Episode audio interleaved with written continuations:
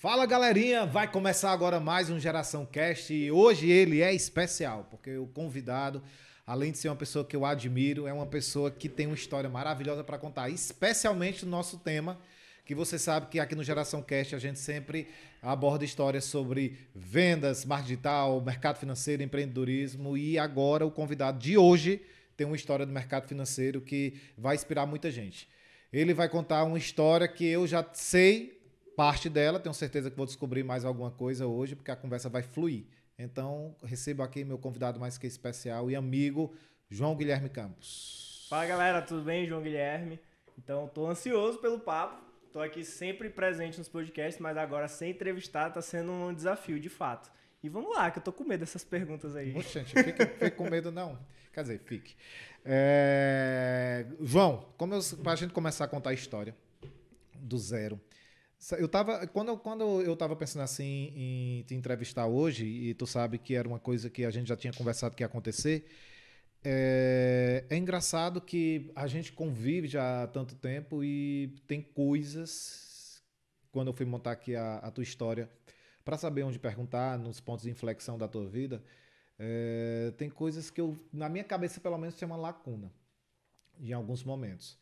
Hum. Mas eu quero saber de ti qual foi se, o, o, o, primeiro momento assim que tu decidiu. Eu não quero saber ainda sobre o mercado financeiro propriamente dito. Eu quero saber assim do momento que você começou a se incomodar com a tua vida, porque assim, tu buscou informação, tu, tu, tu, tu é, cursava engenharia.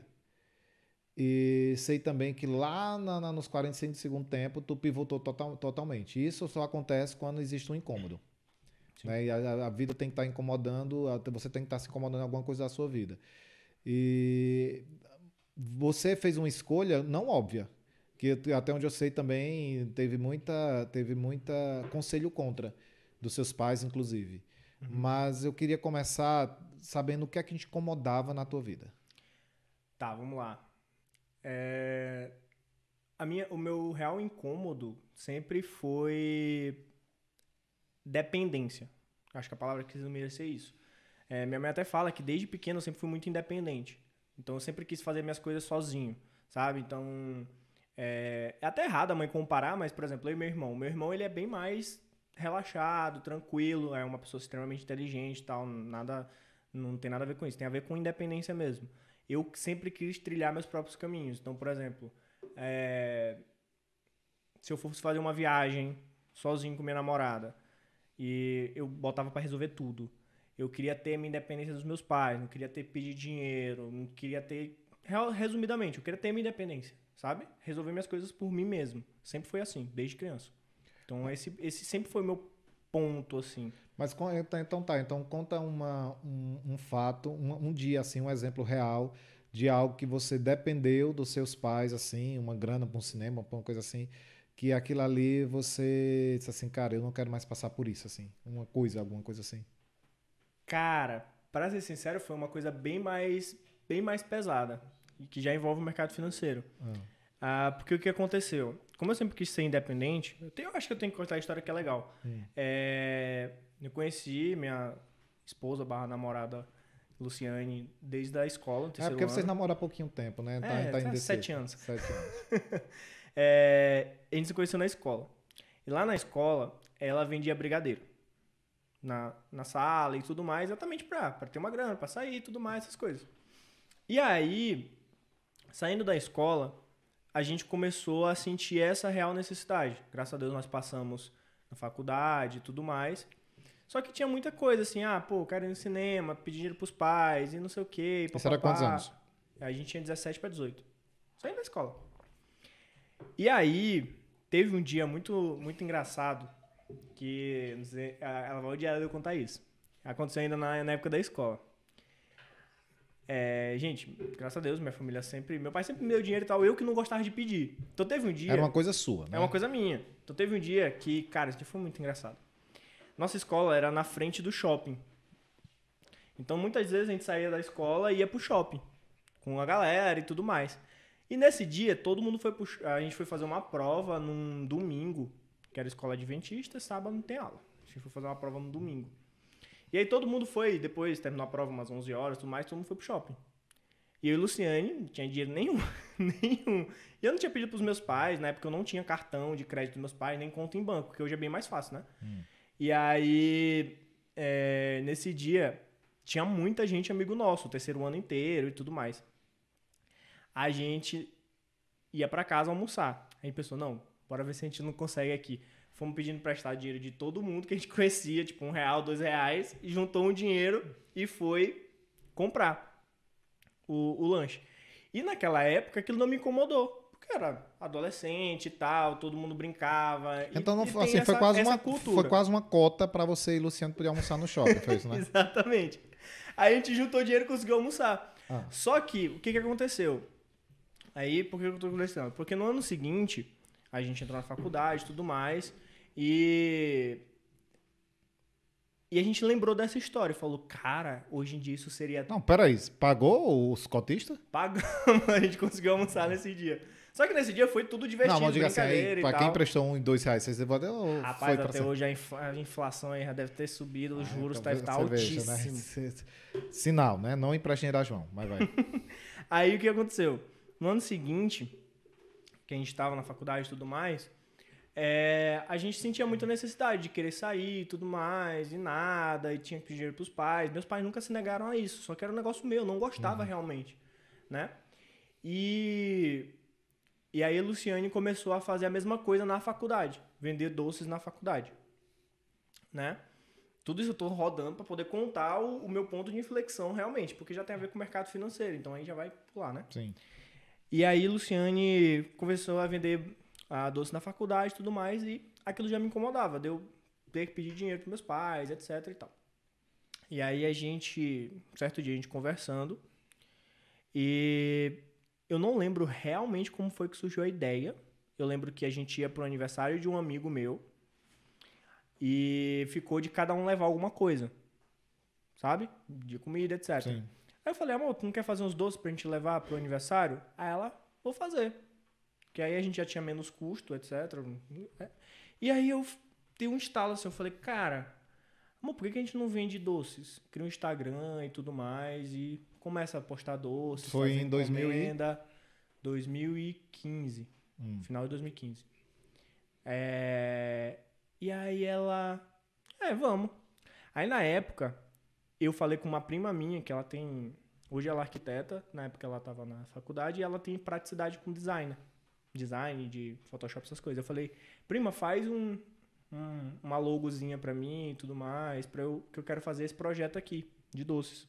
E o nome da minha namorada é Luciane. Aí ficou Brigadeilu, né? E ela fez uma marquinha lá pra gente. A gente imprimiu ah, uns adesivos. Eu lembro que o meu investimento, acho que foi uns 200 reais. A gente imprimiu os adesivos. é, comprou aquelas caixas de bolo, botou tudo que era pra levar pro aniversário, botou os adesivos e fez umas plaquinhas com a logo e o Instagram, arroba Brigadeilu. É, e levamos pro aniversário. E a gente fez todos os nossos amigos tirarem foto com a plaquinha e postar no Instagram. Então foi nosso primeiro primeiro evento assim. E aí a gente começou a tocar a loja. Mas a gente já está começando a, a- a dar um primeiro passo da tríade X, né, que é vendas. É, essa ação, ela já, ela já provocou uma reação já de cara? Por exemplo, as plaquinhas, o Instagram, dali já saiu algum, alguma coisa a posteriori? Já. Ou ali foi o começo só de um trabalho, uma ideia de vocês? Não, foi o começo de uma ideia. E aí começaram a seguir a gente e tudo mais. E a gente começou, eu acho que to- como todo mundo, tem- é, vender para as pessoas próximas. Só que ela já vendia na faculdade dela, né? Então o pessoal já conhecia o brigadeiro dela. E aí qual foi a diferença? É, na época eu não fazia ideia de como gerir uma empresa, de nada. Só que, como sabe bem, eu, eu gosto muito de matemática, raciocínio lógico, planejamento. Então já tinha uma certa lógica ali. Então, o que que eu agreguei para lá? Além de ajudar na cozinha, porque eu gosto muito de cozinhar, tu sabe disso. é, eu agreguei na. Hoje, falando de um termo mais técnico, nos processos. Então, por exemplo, é, na época eu não fazia ideia dessas, desses termos, tá? Eu vou usar pra, pra galera entender. Mas o que, que eu fazia? Eu falei, amor, quantos, é, quantos brigadeiros tu faz com uma caixa de leite condensado?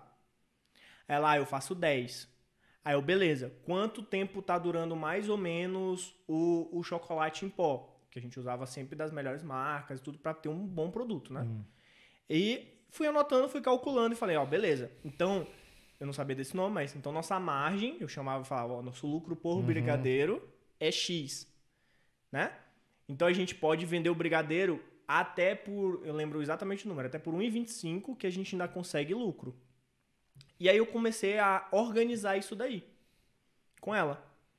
E aí eu, eu tinha carro na época que meu pai tinha me dado quando eu passei na, na federal e tudo. E fazia entrega, fazia as compras e era assim a nossa organização, entendeu? Primeiro investimento que a gente fez. Mas a mão de obra lá era só ela ou você ajudava Não, na mão de obra ajudava. também? Eu ajudava. No começo, é, eu não fazia o brigadeiro. Eu só ajudava a enrolar, fazia as coisas, mas depois eu comecei a fazer o brigadeiro e tal, porque meu, meu, meu negócio não é doce, meu negócio é salgado para fazer. E aí eu ajudava. Então, assim, a expertise que eu trouxe foi essa, né? E aí a gente começou a vender para amigos, família e tudo isso. E eu, refletindo um tempo desse, quando a gente começou, quando eu comecei realmente a, a vender profissionalmente, porque eu não considero que aquilo era uma venda profissional ainda, eu percebi que eu não gostava de, vender. De vender. De vender. Eu achava que eu não gostava. Hum. Esse eu acho que era o ponto crucial. E ela tinha muito jeito. Então ela me ensinou muito, eh, já que a gente está falando de vendas, o que hoje eu prego, que é venda de relacionamento. Ela é muito boa em fazer amizade com as pessoas, ser simpática e tal. Então ela conseguia um poder de venda muito bom, né? Então a, a gente começou a vender, respondendo a tua pergunta, mais para próximo, para a galera próxima, né? E depois o Instagram foi crescendo etc. Aí eu passei por um, acho que eu já te contei isso, que eu, eu pensei assim, eu falei, amor, beleza, a gente tá conseguindo fazer um dinheiro legal, só que a gente tem um problema. Vou usar novamente um termo técnico que na época eu não sabia. A gente não tem previsibilidade. A gente não sabe quanto que a gente vai ganhar aqui. Porque a gente depende de encomendas, depende de não sei o quê. Só que a gente teve muitas sacadas legais nos primeiros meses. A gente começou... Isso, isso, sacadas assim. Hoje você, depois de tempo, depois do- estudar vendas diretamente comigo até, mas é, você, vocês tiveram muito assim o instinto né, da coisa. Não usava o Sim. termo técnico, mas tinha um instinto de, Sim, do muito- que faltava e como deveria ir, né? É, muito por conta do que eu te falo. Eu, eu sempre comento isso pra galera. Eu falei, cara, tu ter um- uma mente matemática de raciocínio lógico te ajuda em quase 100% da tua vida. Porque se tu tem, se tu enxerga os números, a gente fala muito sobre isso, né? Sobre métricas e tudo. É, se tu enxerga os números, tu consegue ter o, o instinto, só que na Sim. verdade não é instinto. É uma coisa guiada mesmo. Então a gente fez muito isso. E aí eu cheguei pra ela e falei, amor, nosso problema é que a gente não tem previsibilidade. Vamos fazer o seguinte. E, é, e detalhe, isso aqui eu não tinha visto lugar nenhum, não consumia nenhum conteúdo de empreendedorismo na época. Depois eu vou contar minha virada de chave no empreendedorismo. Porque até então não era. Eu não tinha noção de ser empreendedor. Meu sonho era me formar em engenharia. Na época, inclusive, eu já cursava, só que eu estava em dúvida entre civil e mecânica. E me formar e virar perito de Polícia Federal. Olha que loucura. Esse era o teu sonho, esse Era é o teu, sonho. teu plano de vida. Era o meu plano de vida. Mas perito por causa, muito por causa do teu pai. Muito por causa do meu pai. Né? É, e era minha inspiração, era o que eu queria fazer. Né? E eu digo que o ponto crucial disso, por incrível que pareça, que me despertou empreendedorismo foi a faculdade. Mas eu vou contar depois, para não, não pular o assunto. E aí o que aconteceu? Eu cheguei um dia, fui na faculdade dela. Na verdade, quando ela foi para entrar na faculdade, eu fui com ela, fazer matrícula, essas coisas, né? E aí eu vi que tinha uma cantina lá. Nesse dia aí ficou marcado na minha cabeça. A gente não tinha aula ainda, tá? Aí eu lembrei, eu falei, amor, aí tem, tem dois prédios da faculdade e tem, tem cantinas aí, não tem? Ela tem. Eu falei, pois é, a gente vai resolver nosso problema de previsibilidade. Falei que, a- que na época eu não usava essa palavra. E aí eu falei assim, amor, o que que tu acha da gente fazer os brigadeiros e montar meio que um standzinho na cantina? Ela, ah, mas o que que a cantina vai ganhar com isso? Eu falei, amor, pensa só. Vamos supor que nós vende, é, que a gente venda. Hoje a gente vende nossos brigadeiros a dois reais. Então a gente tem uma margem boa. Aí eu calculei e até 1,25 a gente ainda sai bem. ainda sai no lucro. Uh, porque a gente produz em grande quantidade. Então vamos fazer o seguinte: a gente oferece para a cantina por 1,25, monta para ela vender por R$ reais, ela vai ter 75 centavos de lucro por brigadeiro é, e nós vamos ter 1,25. Aí ela, ah, mas ela tá lucrando bem pouco. Eu falei, mas pensa, ela não vai ter trabalho nenhum, porque ela não vai estar tá desembolsando mão de obra, ela não vai estar tá desembolsando matéria-prima, nada. Ela só vai deixar lá exposto. Como tu tá na faculdade, tu vai lá, arruma o stand, repõe os brigadeiros, tudo mais. Ela não vai ter trabalho nenhum, então uhum. é um dinheiro a mais para ela. Ela, beleza. Foi lá e conversou com a moça da cantina. Se eu não me engano, dela era a Márcia, a primeira. E aí a gente conseguiu ter uma previsibilidade, o que era muito bom. Porque imagina só, dois adolescentes, a gente tinha 18 anos na época, é, precisava de dinheiro para quê? Combustível no meu carro, que nem era uma necessidade tão grande que meus pais, meu pai me dava combustíveis, mas como eu falei, eu não gostava de pedir. É, cinema, restaurante, no máximo um plano de celular. Entende? Então, uhum. não precisava de muito dinheiro. Então, com isso, a gente conseguiu zerar nossa vida, ficar no zero a zero, ou seja, break e vá. E com as cantinas, porque ela pediu uma média de 200 brigadeiros por semana. Então isso dava o quê? Uh, 250 reais. Mil reais no mês. Então sobrava Mas aí vocês, aí vocês é, é deixaram só esse como ponto de vendas ou ela continuava ainda vendendo na, na Não, na ela continuava vendendo, ah, a gente tá. continuava fazendo encomendas. Aquilo ali era um plus, ah, é, certo. Não, na verdade aquilo ali era o certo. Ah, era a segurança, entendeu? Certo. Porque, tipo, a cantina a gente sabia que sempre, toda semana, no mínimo pedia 100 brigadeiros. A média era 200, 300. Entendeu? Semana de prova que a galera tá ansiosa, ó, ó que dado louco que eu acabei ah. de lembrar. Semana de prova que a galera tá muito ansiosa, dobrava praticamente. Então, um dado, é uma métrica interessante. É uma métrica, uma interessante. métrica interessante. Porque chocolate, todo mundo que tá ansioso gosta de comer chocolate, né? Eu toda hora. Então viva ansioso, pelo jeito, né? e aí, e aí isso foi a segurança, mas a gente continuava com encomendas, a gente fazia ações muito legais, por exemplo, sacadas que outras lojas de doce não tinham. Tanto é que a gente cresceu muito rápido. É... Como a gente começou, sei lá, em agosto, mais ou menos, julho, agosto, quando foi em outubro, teve o Halloween. Aí a gente fez umas caixinhas de Halloween temáticas, com seis docinhos.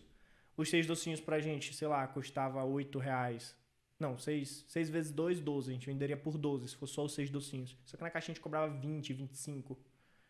Entendeu? Uhum. Então foi uma margem bacana também. E a gente começou a vender essas caixinhas, a galera entregava de presente, pra... dava como presente, entende? Então fez muito sucesso essas caixinhas. E a gente começou a ganhar audiência, certo?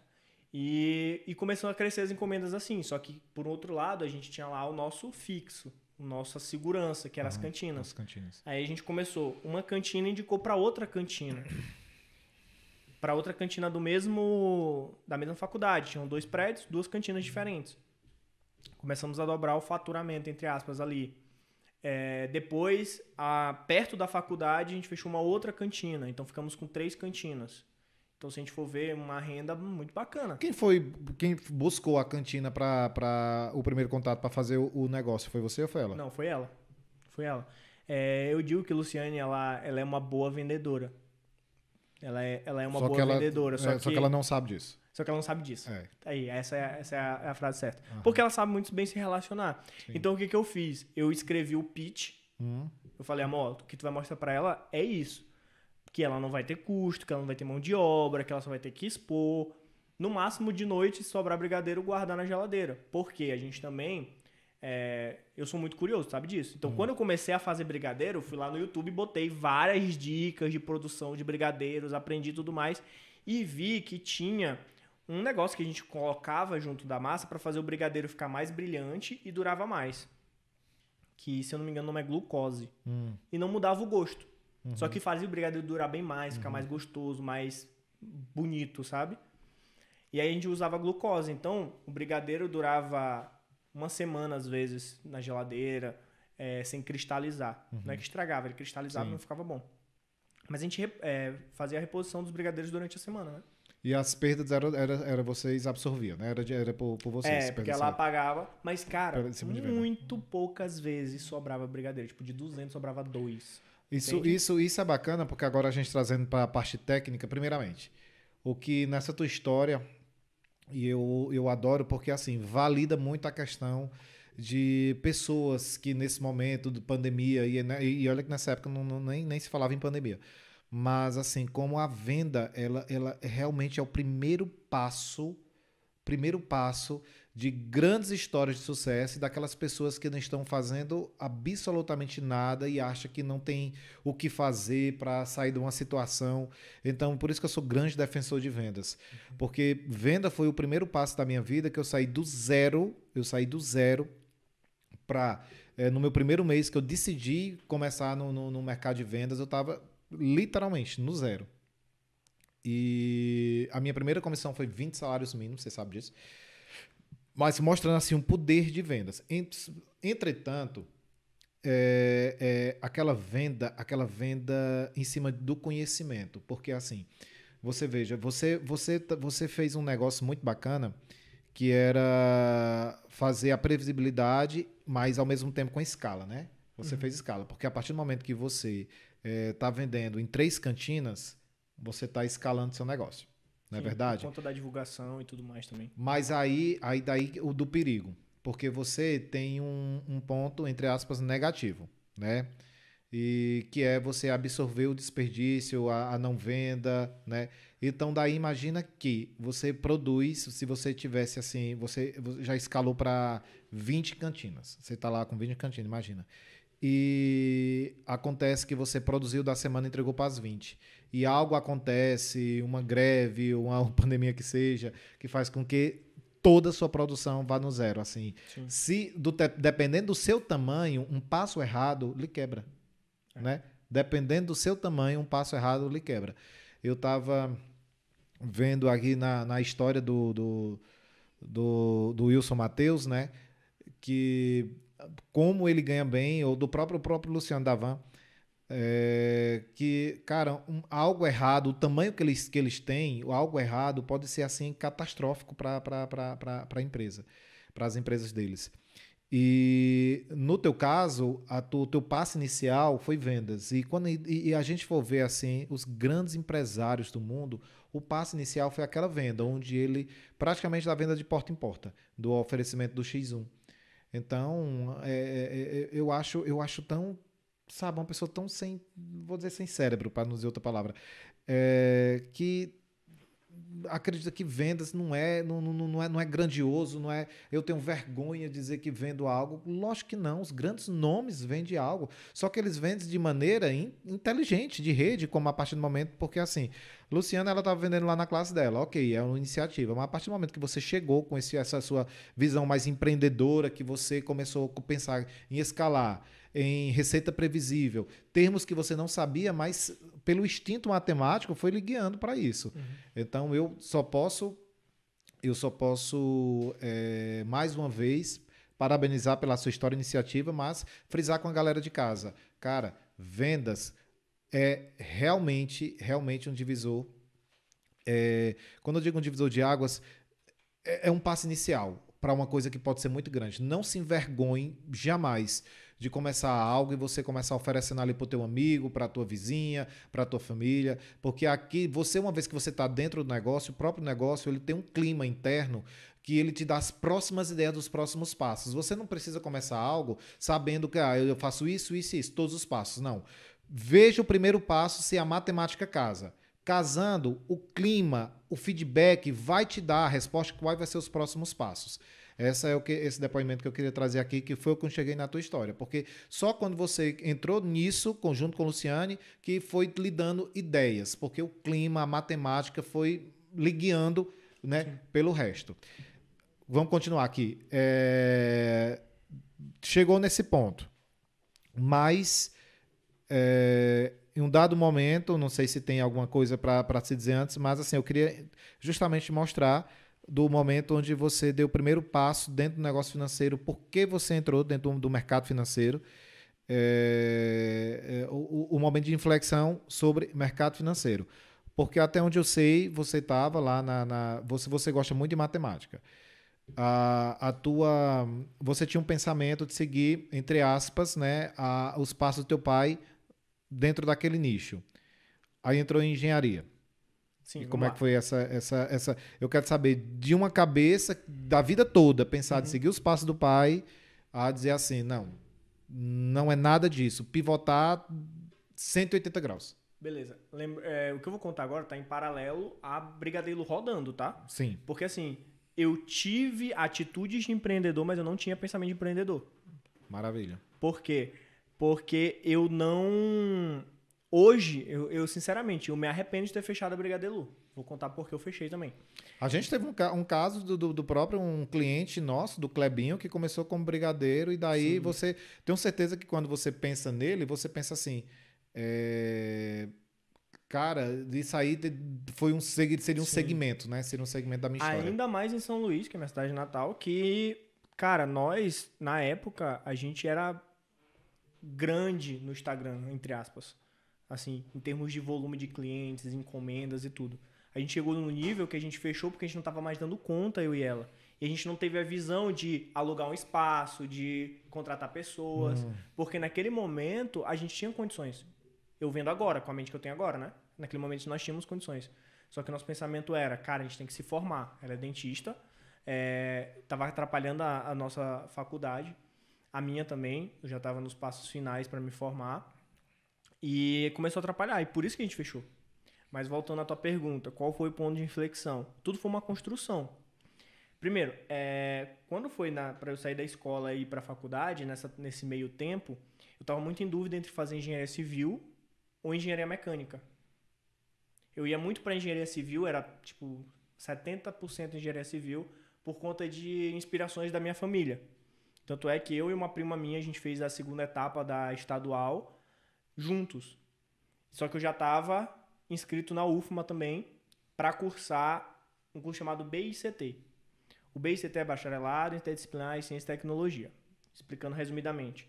Tu cursa três anos de Ciência e Tecnologia, pega um bacharel e nesses três anos tu vê toda a parte básica das engenharias, de cinco engenharias: mecânica, civil, ambiental, computação e aeroespacial.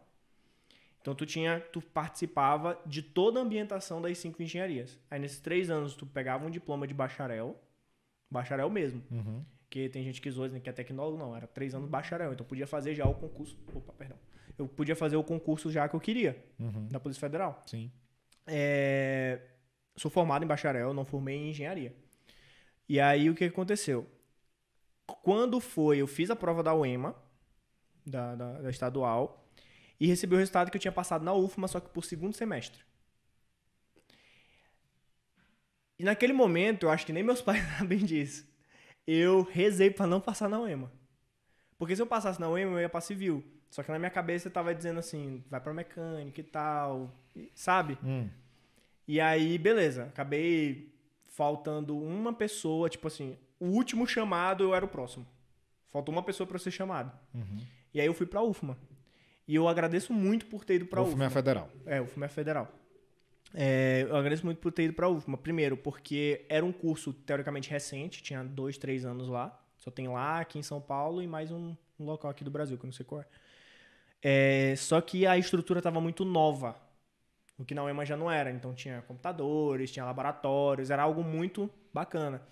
E também é, o corpo docente era mais para frente, como é que eu posso dizer isso? Tinha uma mentalidade mais mais empreendedora, vamos dizer assim. Hum. Então, dentro da universidade, eu que eu comecei a ter contato com empreendedorismo. Na primeira palestra que eu participei, eu já tinha um brigadeiro, tá? É, porque quando, antes de eu entrar na faculdade, teve uma greve. Então eu acabei entrando quase no final do ano, já tinha loja. E a primeira palestra que eu participei, até hoje eu lembro dessa frase: os engenheiros atualmente são empreendedores. Se você não tem uma mente empreendedora, você não será um bom engenheiro. Só que mesmo assim aquilo ali passou. Eu gravei aquela frase, mas aquilo ali passou. E a minha virada de chave é, dentro da faculdade foi com uma amiga minha que ela era envolvida com empresa júnior lá. Isso já em 2017, eu entrei em 2015. Já em 2017, dois anos depois, Brigadeiro bombando e tudo mais. Fechei a Brigadeiro só em 2018. É... E uma amiga minha me falou. E eu via que ela era toda envolvida nessa parte de empreendedorismo, de empresa júnior e tudo mais. E eu percebi que eu adorava gerir as coisas. Que era uma coisa minha, que eu adorava. Então eu, eu sempre fui líder de sala, sempre, quando cheguei na faculdade, eu acho que no meu segundo ano já de faculdade, eu fui do centro acadêmico, que era para conseguir coisas para os alunos. Entrei em projeto de pesquisa, depois é, depois fundei projeto Baja, que é para construir um carro, que um carro off-road para competir, tipo um bugrezinho, uhum. para competir interestadual e Brasil afora e tudo, porque eu já tinha decidido para mecânica. E essa minha amiga me incentivou. Eu não sei nem se ela sabe disso, mas ela me incentivou muito. É, porque ela estava envolvida com empresa júnior e eu fui ver essa questão de empresa júnior. E, como, e comecei a estudar o empreendedorismo. É, e outra frase que ela também me disse, isso aí já depois de um tempo que eu já tinha começado e tudo, ela me disse uma frase que foi transformadora na minha vida de fato. Ela falou assim: João, tu não é líder, tu é chefe. E aquilo ali me tocou assim, tipo, naquele primeiro momento, sabe, um tapa na cara. Aí eu, ela, eu falei, mas por quê? Ela falou assim, porque chefe manda, líder inspira. Ela me falou desse jeito. E aquilo ali ficou na minha cabeça. Daí eu comecei a estudar realmente o que, que era liderança, empreendedorismo. Me tornei uma pessoa muito melhor, sinceramente. Como pessoa mesmo, né? Como pessoa como mesmo, pessoa como mesmo. pessoa mesmo. E isso foi muito bom pro meu negócio, porque em 2017 a gente fez uma Páscoa e deu muito dinheiro, mas a gente fez é, meio perdido. Assim, é, é, aquela história que a gente fala muito. A gente vende e depois vê como entrega. Uhum. Só que a gente sabia como entregar, só que não do jeito não fez ideal. Um, não fez um planejamento não profissional. Não fez um planejamento, então ficou tudo muito corrido. Graças a Deus a gente conseguiu entregar o produto com a qualidade que a gente sempre entrega, mas pra gente foi muito cansativo. Sim. Entende? Sim. Aí, e na época da Páscoa, eu e o Luciano estavam terminado. A gente não tava namorando. E, e trabalharam não juntos, disso. não sabia disso. não trabalharam. E aí trabalharam juntos nesse projeto específico. Sim, da Páscoa, separados. Só mas separados. de compromisso, não, separados. Mas de boa um com o outro? Ou... Não, de boa. Que ela morresse, você tava pensando, né? Eu vou fazer não. brigadeiro, mas que ela morra depois disso. Não, não, a gente nunca foi de brigar assim, mas é, cara, imagina só. Terminados, é, tristes, os dois, Sim. tendo que trabalhar juntos e a gente não tinha uma cozinha pra ir. Era ou na minha casa ou na casa dela. Então, tipo, era super difícil. Um clima bem chato. Nossa, nem me fale. É, e aí, tipo assim, tinha dia que a gente tinha que terminar as coisas e queria descansar um pouco e ia deitar junto. Um de bunda pro outro, assim, na cama. Então foi um momento bem difícil. E eu acho que todo esse estresse de término, falta de planejamento e tudo, nos fez cansar um pouco da, da, da do Brigadeiru. E porque, porque assim, tem, tem. Daí que vocês decidiram descontinuar. Mais ou menos. A gente, não foi aí, mas esse foi o começo do estresse. Porque Por... a gente só foi descontinuar um ano depois. Tá. Porque na, tem um negócio que acontece muito, muito, muito no, no empreendedorismo, é assim. Quando você. É, é, é, é história de muitos cases. Que é assim. Você começa num, num, projeto, num projetinho, se empolga porque você vê o. No caso de, de, de, de, de projetos de, que, que envolve a venda direta, você vê o dinheiro já de cara. Então já, tem, já é validado de cara. Né? Você faz o negócio, o dinheiro está amanhã na tua conta. Então já é validado. Aí se te empolga. Porque tem muitos projetos, você sabe disso, né? Que a gente trabalha esperando que o dinheiro venha lá no futuro.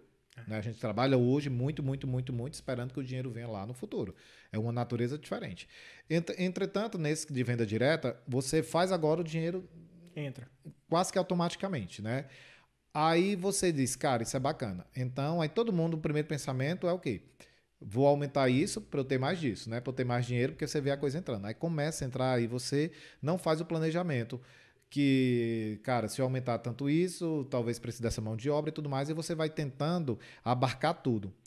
E aquilo ali você vai tor- tornando o que antes era divertido, assim, como uma coisa tão exaustiva no seu dia, que cresce financeiramente, proporcionalmente, né? Você começa, mas assim, você, você vive tão ex- exaurido o tempo todo que, que aquilo ali meio que vai perdendo a, a graça, assim, você vai perdendo a, a, a- vontade de estar lá lutando. E muitos negócios, eles são fechados quando eles estão no seu ápice de lucro. Tá dando muito Foi lucro, mas está exaurindo você demais e você começa, isso não vale, isso não tá valendo a pena. Foi exato o nosso caso.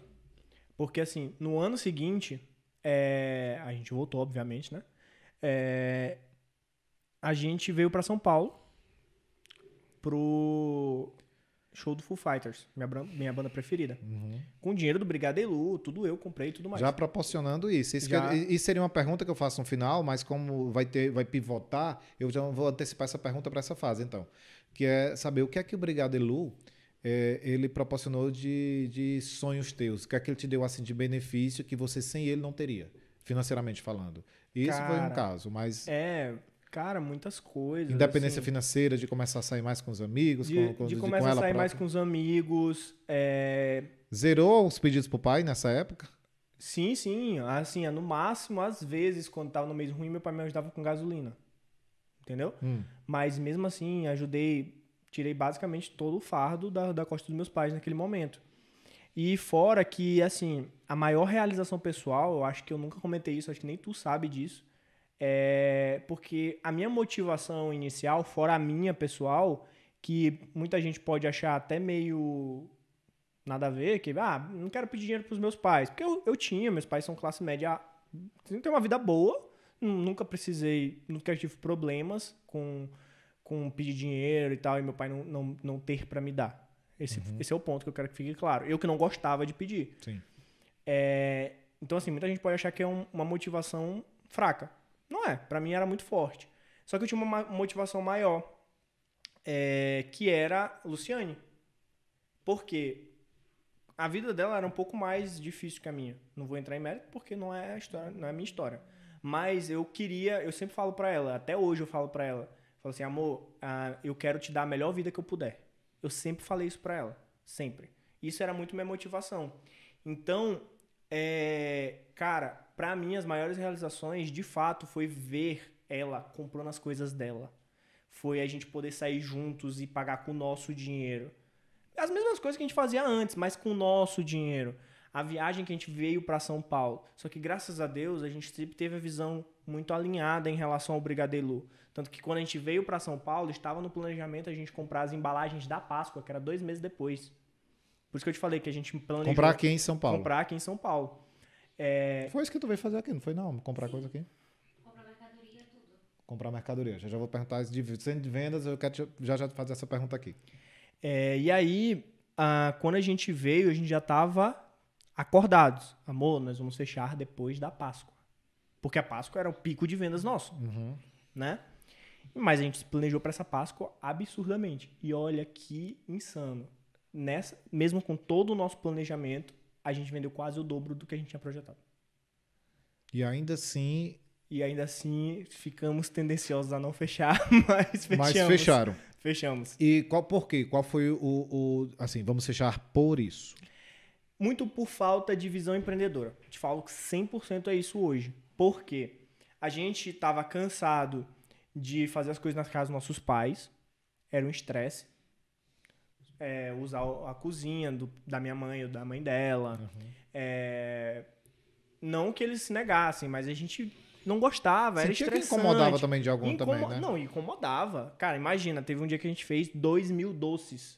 Fomos dormir 4 da manhã. Como é que não, não atrapalha uma casa inteira, Sim. né? É, E no outro dia, a Luciane estava acompanhando umas cirurgias, que ela quer ser buco, e teve que acordar, a gente teve que acordar às seis e meia da manhã, porque ela tinha que estar no hospital sete, da- sete horas da manhã. Então, fo- fora isso também, o cansaço, o estresse.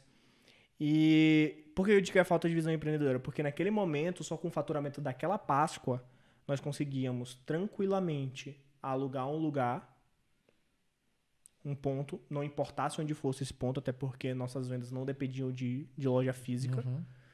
Montar um- uma cozinha pequena Uma, E- estrutura, uma estrutura Uma necessária. estrutura necessária. Que, assim, calculando agora, a gente ia ter um, um desembolso no máximo de mil, mil e quinhentos reais por mês. Uhum. Nos preços da época, tá? Sim, sim. Porque eu realmente eu parei pra calcular isso depois. Foi? Sim. Fui pesquisar pontos e tudo mais. Até porque na, na- na- tem, um- tem um caso interessante que eu sei que esse caso faz você pensar bastante de um enorme case de sucesso de doces que tem lá em São Luís, Maranhão, que é a tua cidade, né? Que, Uhum. no, no- do- desse- dessa história. E, é- e esse que começou uma- muito parecido com, com, com vocês, estourou de um nível, Sim, né? Eu E esse fanzaço dela. Fanzaço. fanzaço da história e Da do história. produto, né? E do produto, E do nossa. produto. Tô ansioso em São Luís só pra ir pra lá. Toda vez que alguém vai em São Luís que volta, gente, a gente pede pra eles trazerem. Doce. É. Esse Nossa. doce lá da- da- dessa pessoa. E salgado também, né? E salgado também, maravilhoso. É.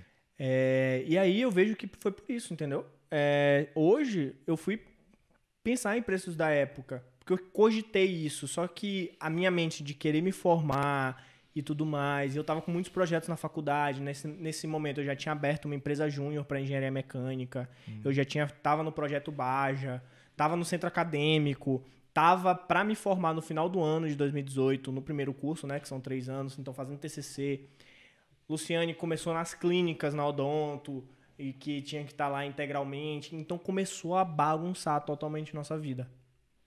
E tava sendo estressante demais já. Aí, nesse ponto, deci- decisão. Vamos fechar.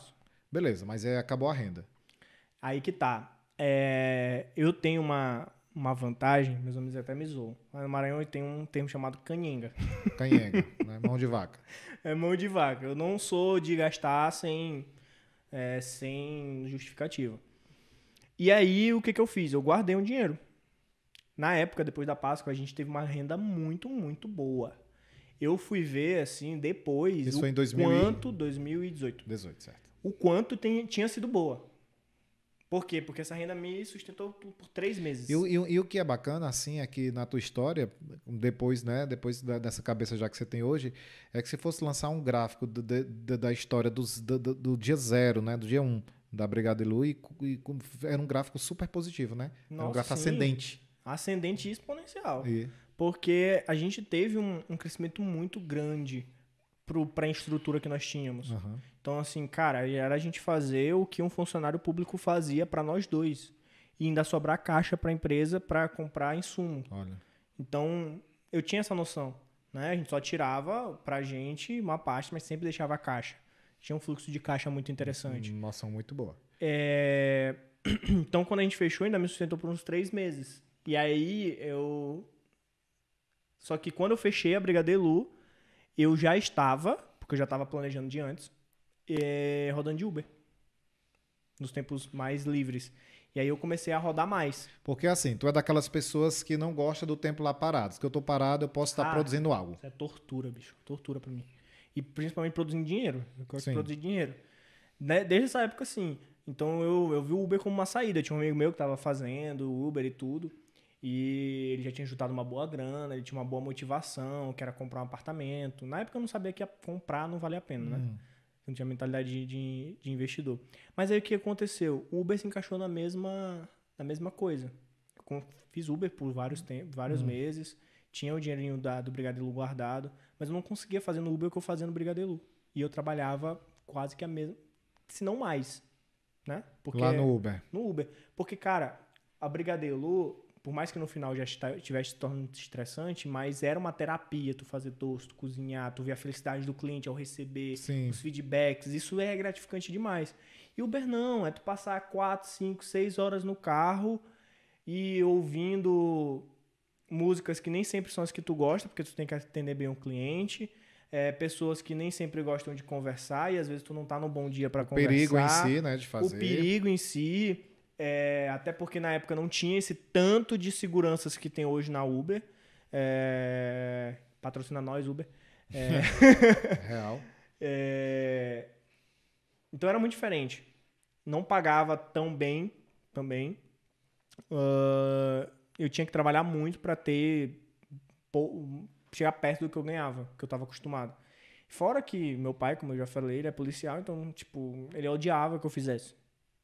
Achava muito perigoso. Falava, meu filho, não precisa fazer isso. Eu, eu pago tuas contas, Neste momento entrou o mercado financeiro na sua vida. Não.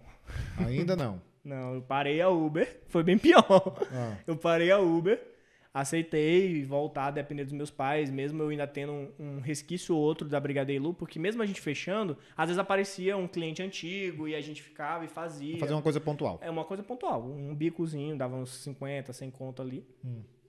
E aí, dois meses depois que eu finalizei a Uber, que meu pai entrou na justificativa, não, agora foca na faculdade, tu vai te formar no final do ano, papapá, papapá, papá.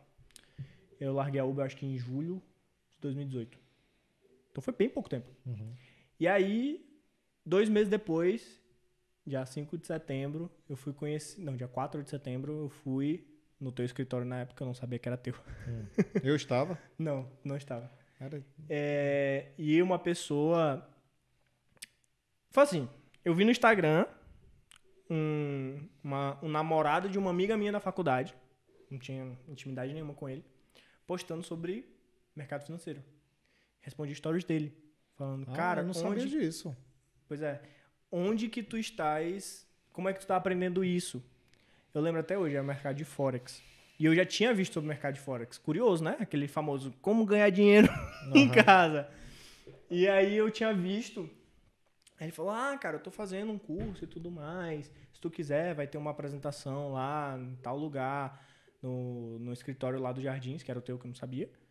É, e era bem perto da minha casa. Isso lá em outro, é, agosto. Hum. E aí ele falou, eu falei, beleza, mano, eu vou lá. Só que eu enrolei ele duas vezes pra ir. Dando desculpas. Uma eu fui pro jogar vôlei, a outra eu não quis ir, por preguiça. Aí a terceira eu já tava com vergonha, dizendo não. Uhum. E fui lá.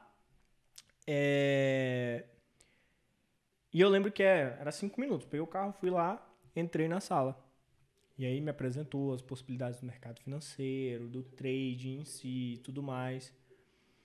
E eu já tinha pesquisado, eu sabia que realmente as pessoas ganhavam dinheiro com aquilo. Não Mas, mas nesse, nessa época você já estava realmente procurando uma renda. tava. Nessa, na, na- na renda. E seu pensamento era, era, era, era empreendedor, não é? Assim, Não era uma coisa. eu Assim, não quero enriquecer como? Eu, sei lá, meu plano é escorregar no shopping e pedir indenização. Não era nada disso. Era algo real mesmo que você. Não, era. Minha, meu pensamento 100% sincero era o seguinte. Cara, é um pensamento até brasileiro total. É, Carlinhos, já passou isso pela tua imediatista. mente? Foi que eu passei que eu falei aqui?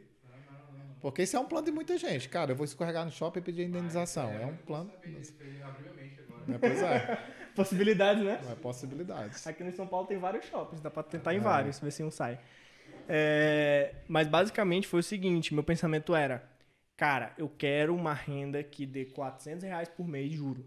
400, 500 reais por mês, pra não ter que pedir dinheiro pro meu pai pra ir no shopping. Tipo isso. Pra comprar um tênis, pra. E provavelmente os amigos que tu já tava devendo não ia mais fazer uma conta para pagar teu almoço, né? Porque virou lenda. Eu tinha era, amigos me devendo nessa época. Ai, meu. Deus do céu. Aí o que acontece? Falei, eu quero uma renda assim, só que eu não, não pode tomar muito tempo. Não quero que tome muito tempo por aí eu focar na faculdade, me formar e tudo mais. Nessa época eu pensei até em, em fazer, lá em São Luís estava tendo muito, era... Só que eu odiava rede social. E aí era muito por rede social. Começou o boom das redes sociais lá no Instagram, Ah. principalmente. E eles faziam muito divulgação no Instagram para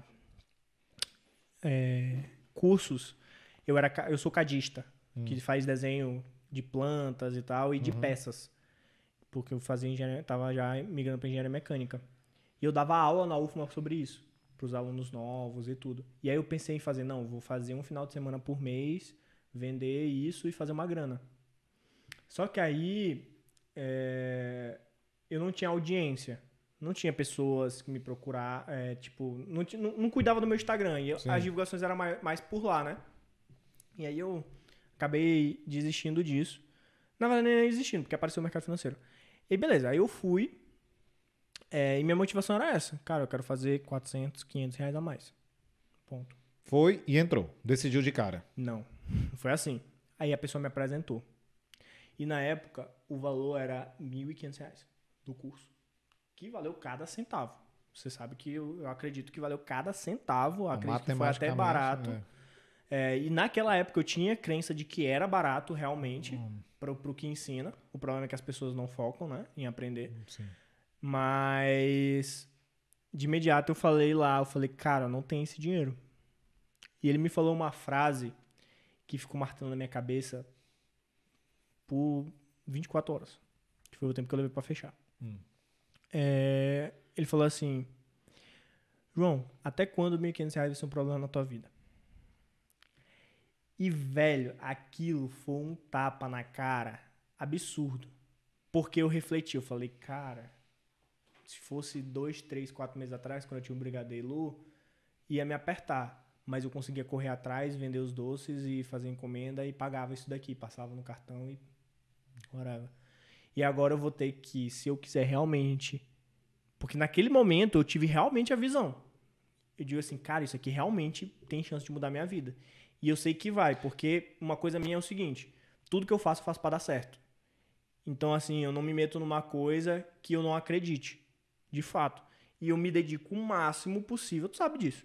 Eu me dedico o máximo possível para que aquilo dê certo. Então, eu pesquiso, eu estudo. Essas 24 horas tu fez o quê? Tu, ele apresentou, tu passou 24 horas pra Não. dizer teu sim. Cara, eu saí do escritório de lá, Hum. era cinco minutos pra minha casa. Foram os cinco minutos mais longos da minha vida, porque minha ulti- a única saída era pedir pro meu pai. E lembra que lá no começo eu falei que era coisa que eu Sim. não gostava de fazer. E aí o que que eu fiz? Cheguei em casa, minha mãe já estava em casa, meu pai não. Falou assim: "E aí, filho, como é que foi lá?" Eu falei: "Não, deixa o papai chegar que eu falo com vocês." Fui me tranquei no quarto, peguei o computador e comecei a pesquisar. Pesquisei sobre o curso, pesquisei sobre não sei o quê, pesquisei sobre o mercado financeiro, pesquisei algumas coisas que ele tinha me dito lá que eu não tinha entendido nada, mas pesquisei. Peguei, papai chegou. E meu coração acelerado, eu querendo criar coragem pra pedir, porque, pô, 1.500 reais não é, Uhum. é, não é assim, é, pra, na minha cabeça, né? Hum. E aí eu peguei, falei, pai, mãe, quero conversar com vocês. Sentou, eu peguei uma folha de papel e tentei replicar o que o cara tava me explicando lá. Foi uma Hum. né? Nada, nada a ver com nada, eu não sabia nada, mas meu pai falou o seguinte, meu filho, não tem nada disso aí. Minha mãe é, trabalha no banco, então a gente entendia mais de mercado financeiro, falou, ó, isso aí realmente existe, tal, mas a gente tem que ver se daí é certo, se tal. E meu pai falou assim, beleza, leva tua mãe lá amanhã, se ela gostar, eu pago. No outro dia eu levei minha mãe no mesmo escritório, já foi outra pessoa que apresentou. Ele, é, a pessoa, inclusive, depois era conhecida minha, isso foi outra coisa que me fez fechar. Eu cheguei lá no teu escritório e tinha tanta gente da minha faculdade. Lá. Porque não sei se tu lembra, tipo, dentro do, do nosso time lá, o maior curso que tinha era BCT. Mas, mas sem, sem dúvida, aí tem um detalhe, né? Que eu, as- apenas o escritório era meu. Era todo. Eu vi- viajava muito, viajo muito, né? Então eu nunca estava lá. É. Eu nunca estava lá. Eu nem sabia que era teu. Então, pois é, tu vai contando essas histórias, eu nunca estava lá, mas lá vivia completamente lotado. Não, né? lotado, Lotado. lotado. Tipo, era um, um espaço que cabia, sei lá, 15 pessoas, Até por- botava 40. Até porque a primeira lembrança que eu tenho de ti foi aquela reunião que eu falei aquela frase Sim. lá, lá na casa, lá, lá na, na, perto, vizi- Perto Luzeiros. Perto Luzeiros. Foi lá a primeira vez que eu tenho lembrança de você. Então, desse dia, você já tinha um tempo, porque ali o que chamou a atenção é você já um tinha. Então, você já tinha, já tinha resultados. Sim. E isso me chamou a atenção. Aí é, você entrou. E daqui eu quero fazer um link, porque você entrou porque você foi, a, a, a- pessoa te apresentou muito pelo mercado de Forex. Entretanto, a- o que você está fazendo história com, com resultados incríveis foi no, é no mercado de cripto, propriamente Sim. dito.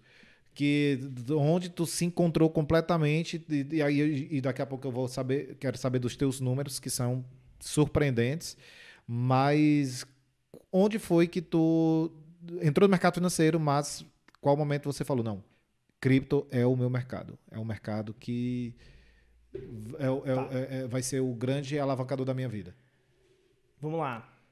Foi em 2020, é, essa virada de chave, quando ao longo da história a gente fez várias Qual é coisas. o teu primeiro contato com cripto? Tá, meu primeiro contato foi contigo. Tu, eu já tava, porque assim, quando eu entrei no mercado eu tinha pouco dinheiro para investir. Hum.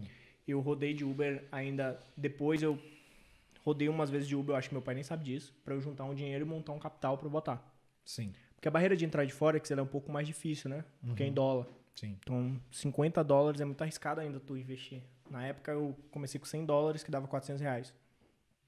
Foi o dinheiro que eu fiz no Uber. E aí, ah, na época começou a surgir essa, essa ideia de marketing digital. E a empresa que a gente estava permitiu que a gente se afiliasse para fazer isso. E aí eu comecei, eu tive uma virada de chave para que tipo assim, cara, beleza, o mercado financeiro vai mudar minha vida, mas eu, ele é um multiplicador. Ele não te dá dinheiro. Entende? Sim. Eu peguei essa noção naquele momento. Então eu falei assim, eu preciso fazer alguma coisa que me dê dinheiro. Isso já em novembro, não, setembro, outubro, não, em outubro. Eu entrei em setembro e outubro. Tive uma- um estalo. Eu tava fazendo meu TCC, eu lembro até hoje. E um, uma das pessoas que mais tinha resultado em vendas lá mandou um, um vídeo pra mim, do Jim Rohn. E era um áudio de duas horas. E eu tava fazendo meu TCC. É, e aí eu, pá, enquanto eu tô fazendo TCC, eu vou ver esse áudio. Num certo momento eu simplesmente parei de fazer o TCC. Peguei um caderno e comecei a anotar os insights daquele áudio. Que falava sobre semear. Lembra até hoje? Que é você plantar para colher no futuro. E ele começou a falar sobre vendas, sobre mudança na vida das pessoas, sobre você, um, um- um- a ideia de vendedor não ser realmente é, um cara chato que tá ali de coisa, um vendedor não, o vendedor resolve as dores das pessoas. E aí eu comecei a ter um insight, falei, cara, se eu acredito tanto em mercado financeiro, eu já estudei tanto, é, e a empresa está oferecendo essa forma de eu ganhar dinheiro e ainda ajudar a galera, então beleza, eu vou fazer. E aí eu comecei a vender, bater as metas lá como vendedor da empresa. Não tenho vergonha nenhuma de dizer vendedor hoje. Sim. Na época eu tinha. É, a gente falava distribuidor e Aham. representante comercial. Não, velho, é vendedor. E aí eu comecei a juntar um dinheiro. a- e ao mesmo tempo, em paralelo, crescendo a minha autoridade no mercado.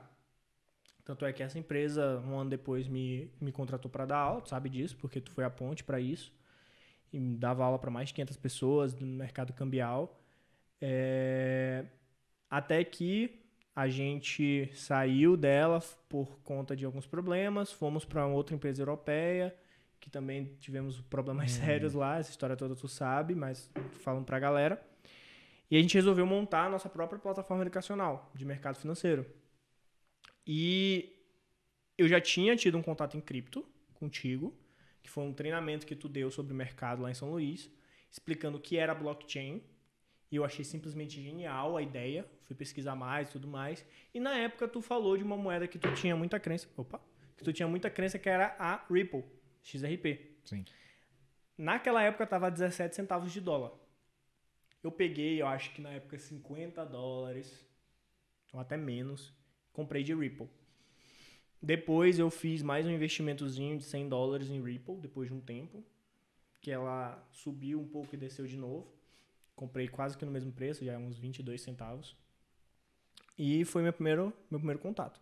E quando a gente foi montar a nossa plataforma, que a gente trouxe um analista e minha facilidade de produzir conteúdo é, é maior, né? Em relação a produzir de forma didática e tudo. Eu fui lá sentar com ele pra gente montar o cronograma do curso.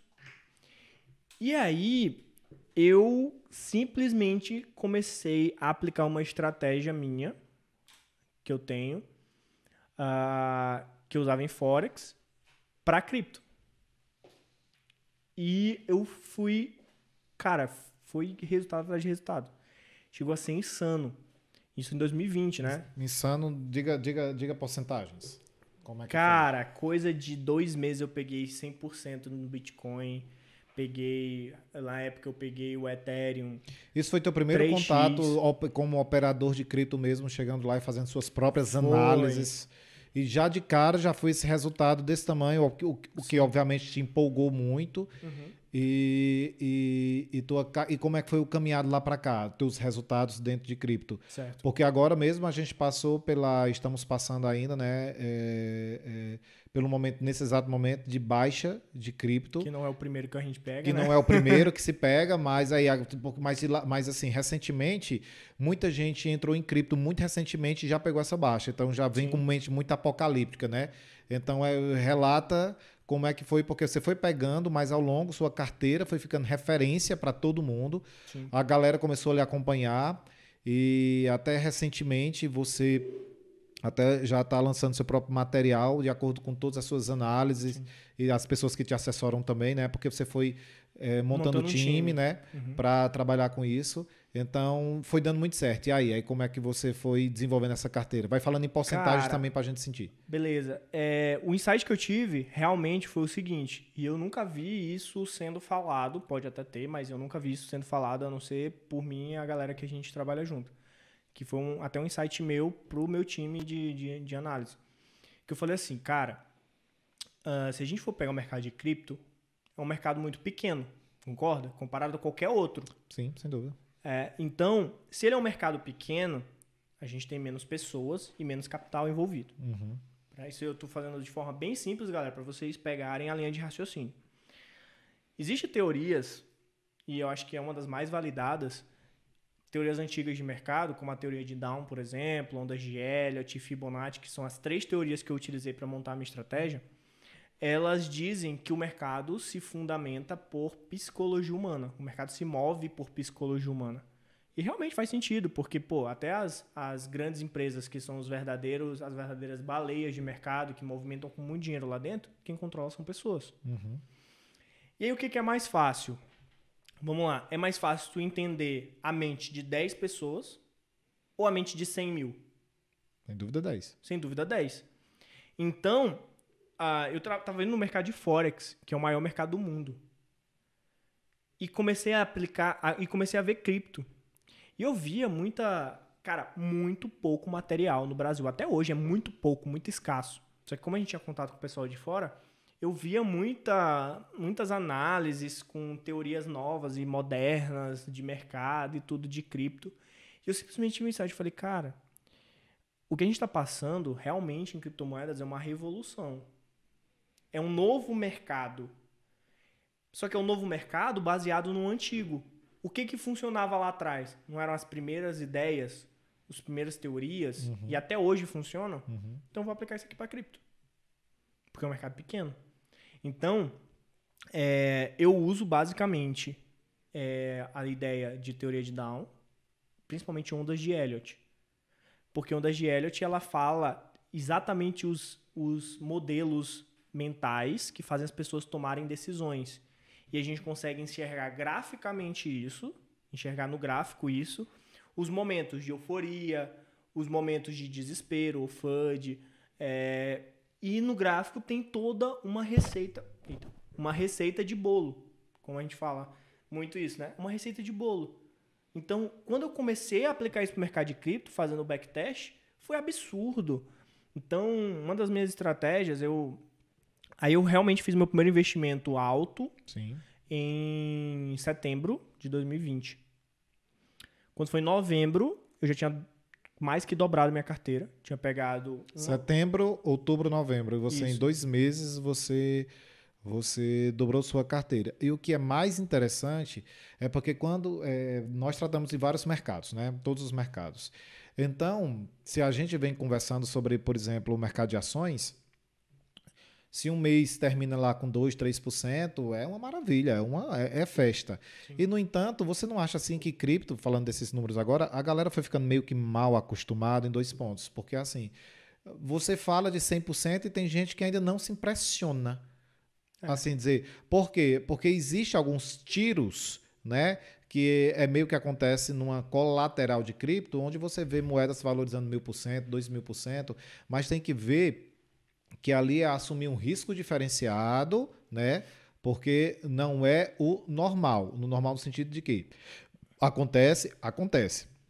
Vai continuar ac- acontecendo? Vai continuar acontecendo. Mas para você ir para esses, para esses é, esse, esse tipo de, de, de submercado que tem em, em cripto, né?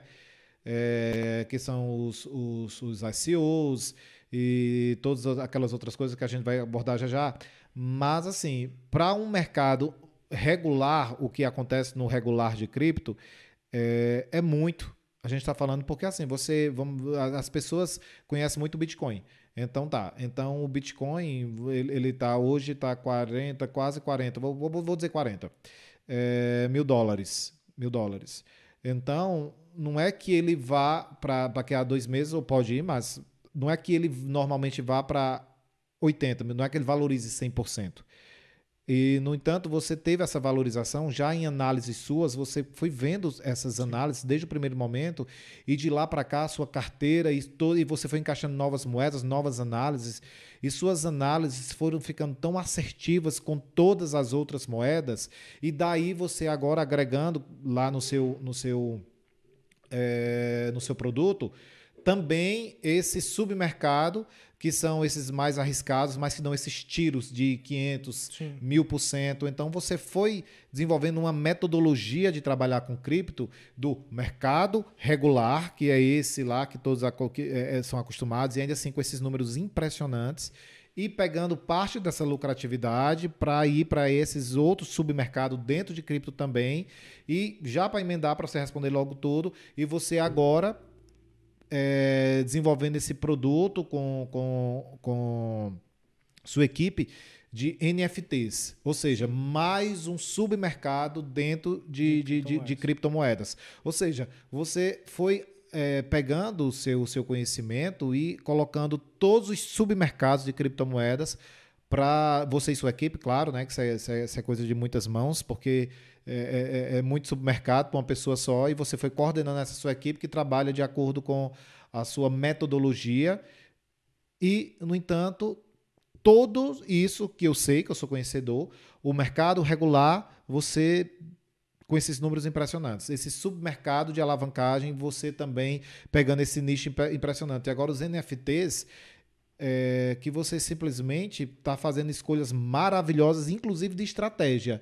Uhum. Então, como é que você está enxergando tudo isso assim? Porque eh, você estava lá atrás, começou a ver que todas as suas análises eram muito assertivas e você começou a comparar com os grandes nomes do mercado e você via também com, é, que, seu, que, seu, que, seu, que suas análises terminavam, inclusive, melhor do que os grandes nomes e foi adequando isso. Como é que você está trabalhando com isso? Vamos lá. Isso aí, nessa última fase que tu falou, foi o que, o que foi o estopim para eu realmente fazer algo. Porque até então, eu nunca tinha feito nenhum tipo de nada meu. Uhum. Sempre trabalhei para outras empresas, dando aula de outros mercados. Uhum. É, comecei como trader, então talvez isso tenha me dado muito mais psicológico para tratar com criptomoedas, porque uhum. querendo uma volatilidade muito grande. Só que eu comecei a ver pessoas que, uh, por exemplo, quando eu dobrei a minha carteira de Bitcoin, eu estava num evento em Jurerê de, de traders. Na época, meu core business, vamos dizer assim, no mercado financeiro era Forex. Sim. O, tava no evento de grandes traders lá. E eu simplesmente mostrei a minha análise, a minha, o meu resultado para um grande trader do Brasil. E simplesmente eu vi um ano esse cara se transformar em um especialista em criptomoedas. E eu ver que, tipo, ele estava tendo resultados muito é, ruins. Sim. Vou ser bem sincero, não vou, não vou ter minhas palavras. Muito ruins, entregando resultados ruins para as pessoas. E era uma pessoa que você admirava. E era uma pessoa que eu admirava. E isso começou a me irritar. Aí surgiu também a questão dos jogos NFTs e tudo mais. E pessoas botando muito conteúdo ruim na internet. Gerando medo das pessoas, gerando o que a gente chama de FUD, né? Medo, incerteza e desespero. Uhum. E acabando com excelentes projetos por conta do mercado ser pequeno e frágil, né? Então, quando eu falo que a minha estratégia em si, ela se baseia num, num conceito antigo, qualquer pessoa hoje, ela, se ela começar a estudar as teorias básicas de mercado, ela vai aumentar muito a sua lucratividade nas cripto. Só que cripto, ela é, eu digo sempre isso, existe o um mercado financeiro normal e existe criptomoedas. Porque criptomoedas é como se fosse um novo mercado financeiro. Existem tantas nuances, tantas coisas que você realmente precisa estar ligado em mil ao mesmo tempo. Por isso que a gente montou a equipe, porque realmente eu não dou conta de tudo isso. Então, assim, a montagem da minha carteira sempre foi. A... E um detalhe que eu nem contei: eu só fiz um único investimento em criptomoedas. Como assim um único? Um único único, aporte. um único aporte. Certo. E tudo isso eu fui transformando e alavancando, porque eu só comecei com as moedas mais é, confiáveis. Na minha carteira só tinha Ethereum, Ripple e Bitcoin. E aí eu transformei minha, minha carteira. O Ripple foi uma das maiores rentabilidades em termos de porcentagem, porque ela foi 17 centavos para quase 2 dólares quando vendi. E a partir do lucro, de eu ir realizando o lucro dessas moedas, eu fui comprando outras moedas. E, e aí que me assustou, porque eu comecei, eu no ano de 2021, ah, eu fui fazer uma revisão do ano e a gente acertou muitas, muitas moedas de valorização absurda. Assim, porque, por exemplo, hoje existem grandes, grandes empresas, grandes players aí. E muita gente fala, ah, acertamos a XS, que valorizou 7.500%.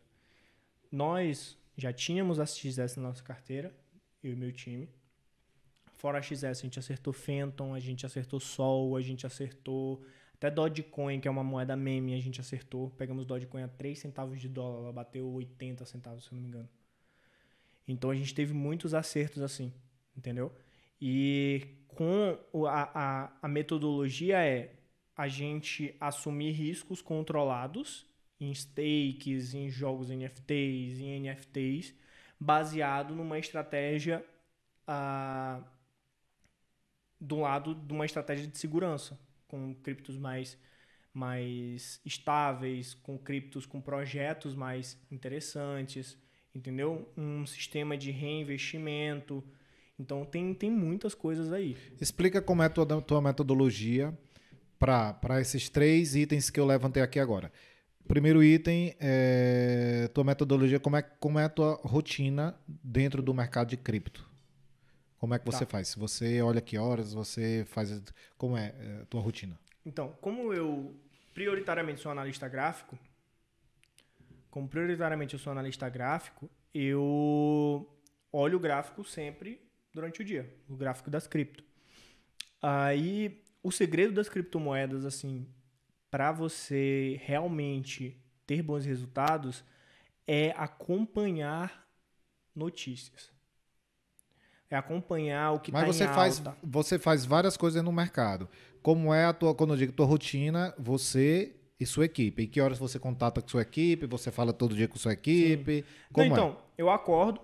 Tá, falar a rotina específica, né? Eu Ah. acordo, eu já olho o, o, o aplicativo que eu tenho, de, que tem minhas análises salvas e tudo. Uhum. Vejo nas, eh, nas principais moedas se está acontecendo alguma movimentação que eu queira ver, que eu estava esperando. Algum ponto de compra, algum ponto de venda, certo? É, e vejo o- os principais portais de notícias. Sim. Se saiu alguma coisa, sei lá. Mas geralmente pelo gráfico a gente sabe se saiu alguma coisa, né? Porque tem uma movimentação muito forte. Sim. Mas aí eu analiso.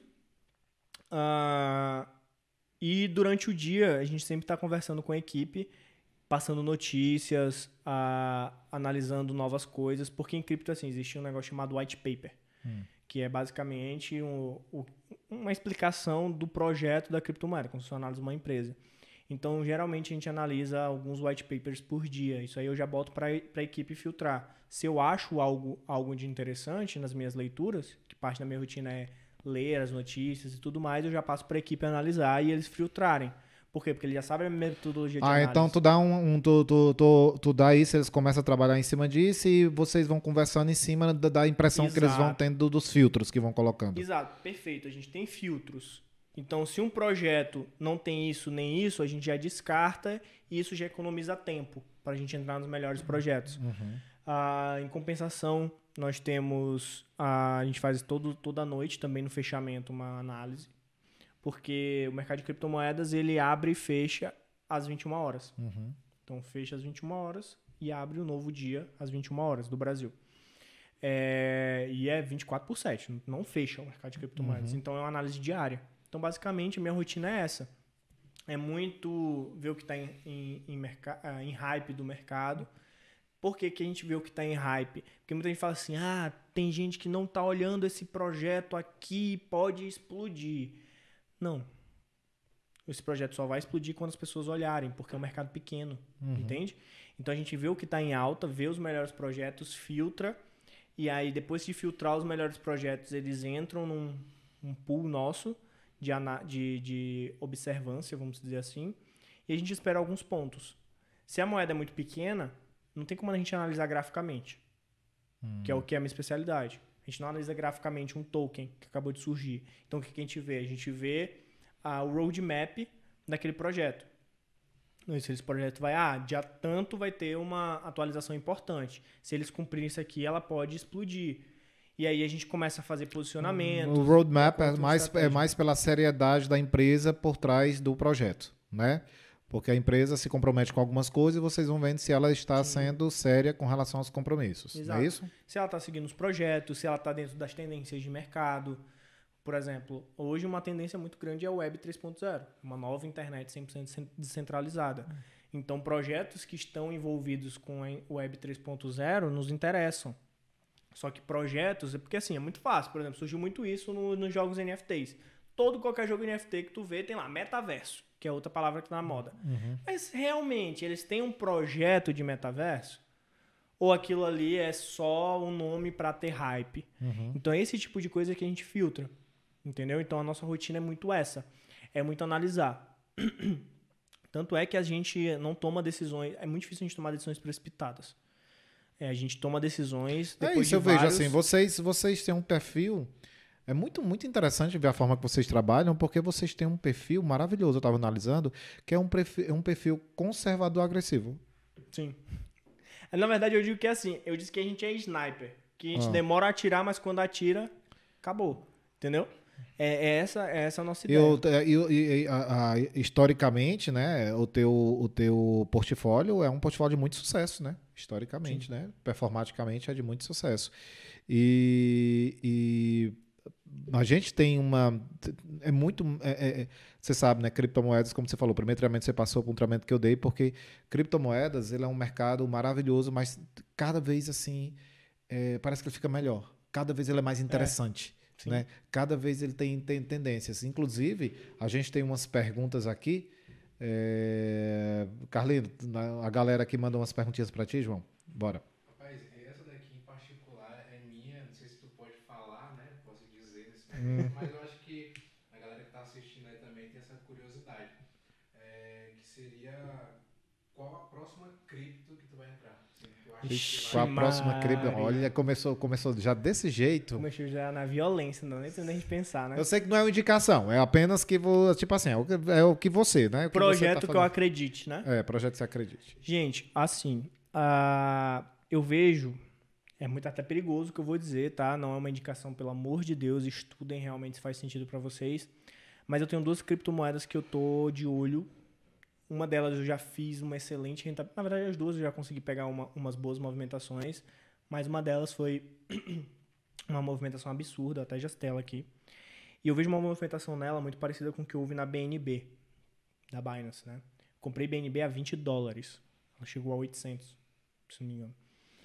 É, De, você comprou por 20 dólares. E ela e chegou foi a pra. 800 dólares. Vai vendo, vai anotando. É, não posso falar muito dessa, não. Pouco todo mundo quer que eu pague lanche aqui, não vai dar certo. É, o, então eu acredito que tem duas moedas que eu tenho observado muito pelo projeto delas. E são projetos incríveis. Uma delas já tive um resultado muito expressivo. Ah, uma delas é a Fenton. Eu adoro o projeto da Fenton. Acredito que Por quê? Cara, primeiro, não vou dar todo, todo, todo o ouro, obviamente, mas o projeto da Fenton, a rede deles é muito legal. Eles têm. ah, fora que tá, tá entrando no, meio que no hype agora. Eles estão começando a estruturar, estão entregando as coisas que estão prometendo. Então isso é muito legal. E outra, outra moeda que eu tenho muita visibilidade é a Avax, que é a Avalanche. É, principalmente porque hoje a gente está no hype dos jogos NFTs. E a maioria dos jogos estão na rede da Binance Smart Chain, da BSC. Hum. Ah, só que é uma rede que tem problemas e tudo, mas é a melhor de todas até então para esse, pra esse propósito.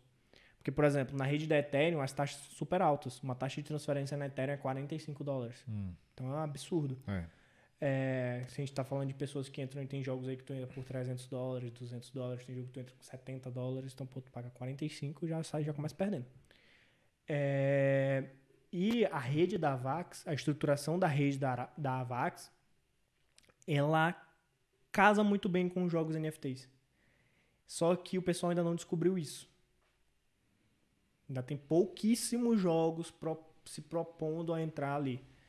Isso aí, isso aí ninguém fala. Então, a- a- a- veja como mudou, né? Porque assim, até então você analisava criptomoeda, criptomoedas graficamente. Agora você também está analisando a criptomoeda através de uma proposta NFT, que propriamente não é o jogo em si ainda. É através da proposta está ligado a alguma, algum projeto NFT. Mas a gente está falando só da criptomoeda e não do Isso. jogo ainda. Isso. Acho que tem sobre isso também. Aproveitando, ele tá no hype, né, devido a essa época do Neymar, NFT e etc. Tem, tem algumas perguntas aqui sobre NFT, mas para finalizar a parte de cripto em si, tinha, tem uma para quem quer entrar nesse mercado de cripto. Quais os primeiros passos para quem é leigo? Galera tá assistindo aqui e diz assim, cara, é, se esse menino que vendia brigadeiro, depois foi pro Uber, entrou e tá fazendo esse sucesso todo, que porque assim, tua vida foi assim, né? No caso, ah, entrou no mercado, é, come- pegou a visão, pegou a identidade de um mercado, porque tem isso, né? Você você permutou para os outros mercados para dar um, um clique. Vocês, cara, esse mercado aqui se encaixou totalmente com, com comigo, com o meu perfil. E detalhe, nos outros mercados não foi por perdas. Eu tive sempre. Não, porque você- disso, né? Você- tive você- resultados em todos os mercados. Não, você chegou a dar aula sobre outros mercados. Sim, sim. Mas uma hora, cripto parece que dominou toda a sua cabeça Sim. e você foi para cripto. Então tá, você entrou no mercado como qualquer pessoa,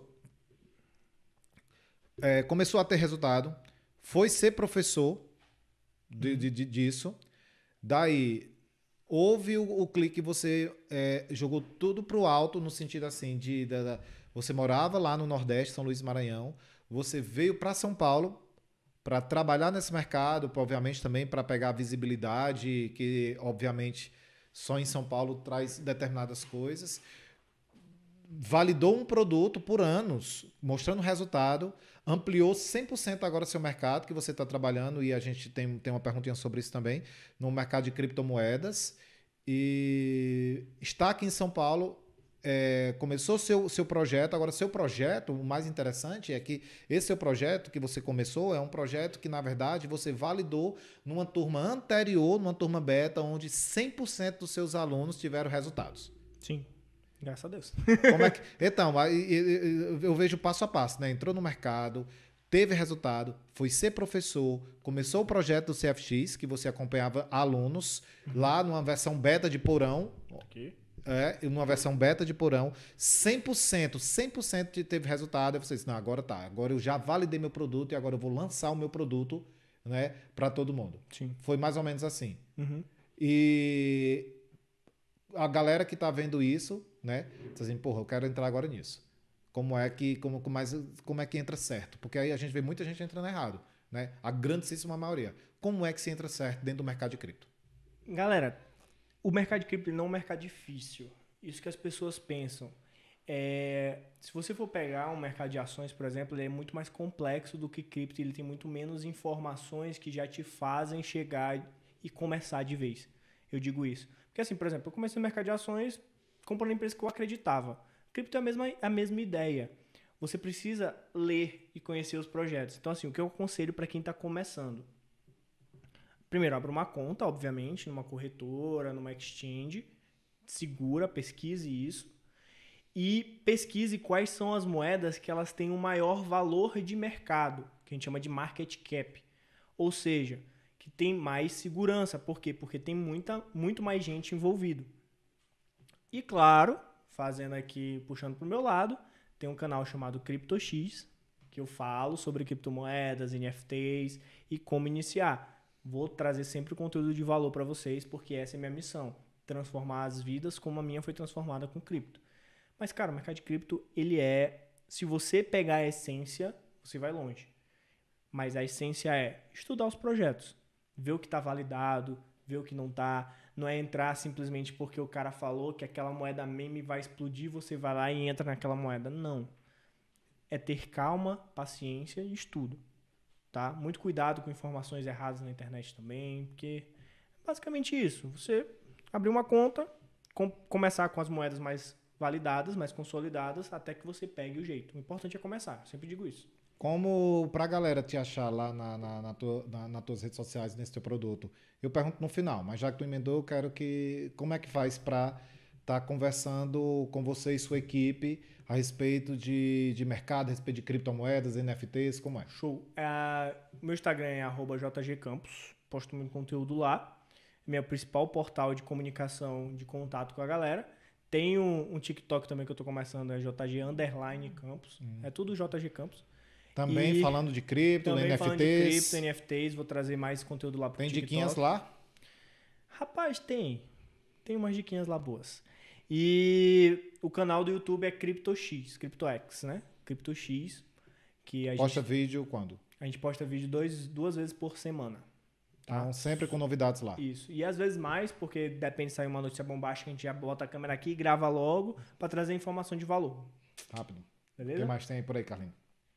Pra gente, pra gente finalizar o papo de NFT e etc, né, teve essa bomba aí do macaco, né, que o Neymar comprou, o Justin Bieber. Primeiramente, queria, a, a pergunta é, o que é NFT? o que é para começar, né? O que é NFT e por que está todo mundo falando e por que, por exemplo, o Neymar pagou aquela fortuna, né? de, de foram 6,8 milhões, se não me engano. 6,8 milhões, né? É, o, é troco pra ele, né? É, o troco lá do. do que ele não viveu. É, e aí, o que é NFT e por que, que tá todo mundo falando de NFT? Isso, aí, isso aqui é um, é um surto coletivo ou é real? Cara, é muito engraçado é, o que tá rolando, porque tem muita gente com raiva de NFT. Como assim? Eu até te contar um, um, papo muito interessante que eu tive com a minha esposa.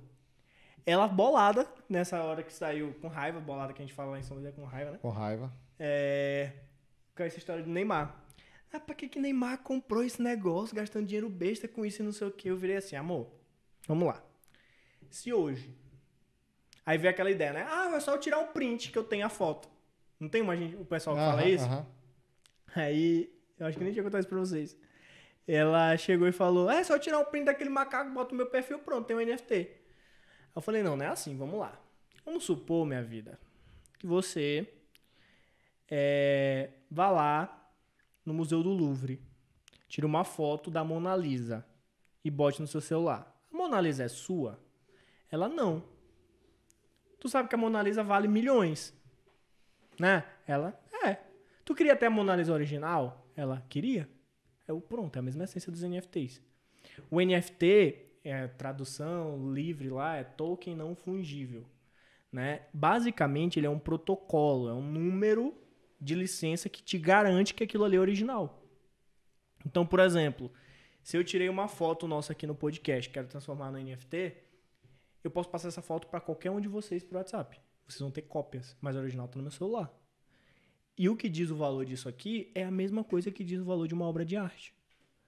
Porque, por exemplo, a grande maioria, os pintores ficaram famosos depois que morreram. Quando eles estavam pintando aqueles quadros lá, ninguém dava valor para isso. O valor se veio ao longo do tempo. Então eu acredito que os NFTs sejam da mesma maneira. Por isso eu tenho tanta crença de que isso é o futuro. É o futuro. Sim, porque é, hoje tudo é internet. Tudo nosso está na internet. E é a mesma essência. Se tu é um músico, tu quer que dê um real valor por aquela tua música, tu tem o direito dela. Né? Então tu recebe royalties e tudo mais. Mas futuramente, por exemplo, agora, essa semana agora o Snoop Dogg lançou uma música dentro do ecossistema da Gala Games, que é uma moeda, inclusive, que foi a última que nós acertamos uma valorização de mais de 500%, você sabe disso. 500%. E em coisas de duas semanas. Duas Que foi semanas. mais né? absurdo. É. Eu, É. eu- eu acho que, eu acho que você tá mal acostumando a galera, mas vai lá. É, e o Snoop Dogg lançou uma música lá. O, e você pode comprar a música do Snoop Dogg e ela ser sua, todos os direitos ser seus, por 5 mil dólares. Onde e quando isso seria possível antes, sem, sem É. a tecnologia dos NFTs? Então é basicamente isso, é um protocolo que te garante a autenticidade daquilo ali. Tem mais algum aí? Já foi? Tem, tem ainda perguntas aqui, mas eu, acho que eu selecionei uma delas aqui, que eu acho que, que é até meio. Tem uma, va- tem uma, uma incógnita aí que seria qual o próximo NFT que vai bombar? Eita. Ah, gente. Qual aí tu tá, é que qual- tá. qual- então, vamos lá. Qual que é que tu tá entrando agora, pensando em entrar? Diz aí uns dois que tu tá pensando em entrar. Hoje eu tô muito mais focado na no estudo do NFT art. É, e eu tô com- pensando em projetos para esse ramo. Então eu não posso adiantar esses projetos Hum. do NFT art. Entretanto, ah, eu sou eu tenho uma grande força também nos NFT games. Sim. E eu não vou dar simplesmente dois que eu tô entrando, mas eu vou falar, claro, mas eu vou dar um, um- o que eu acho que é o futuro para vocês verem se projetos se encaixam nisso. Hum. Ah, dois projetos que eu tô bem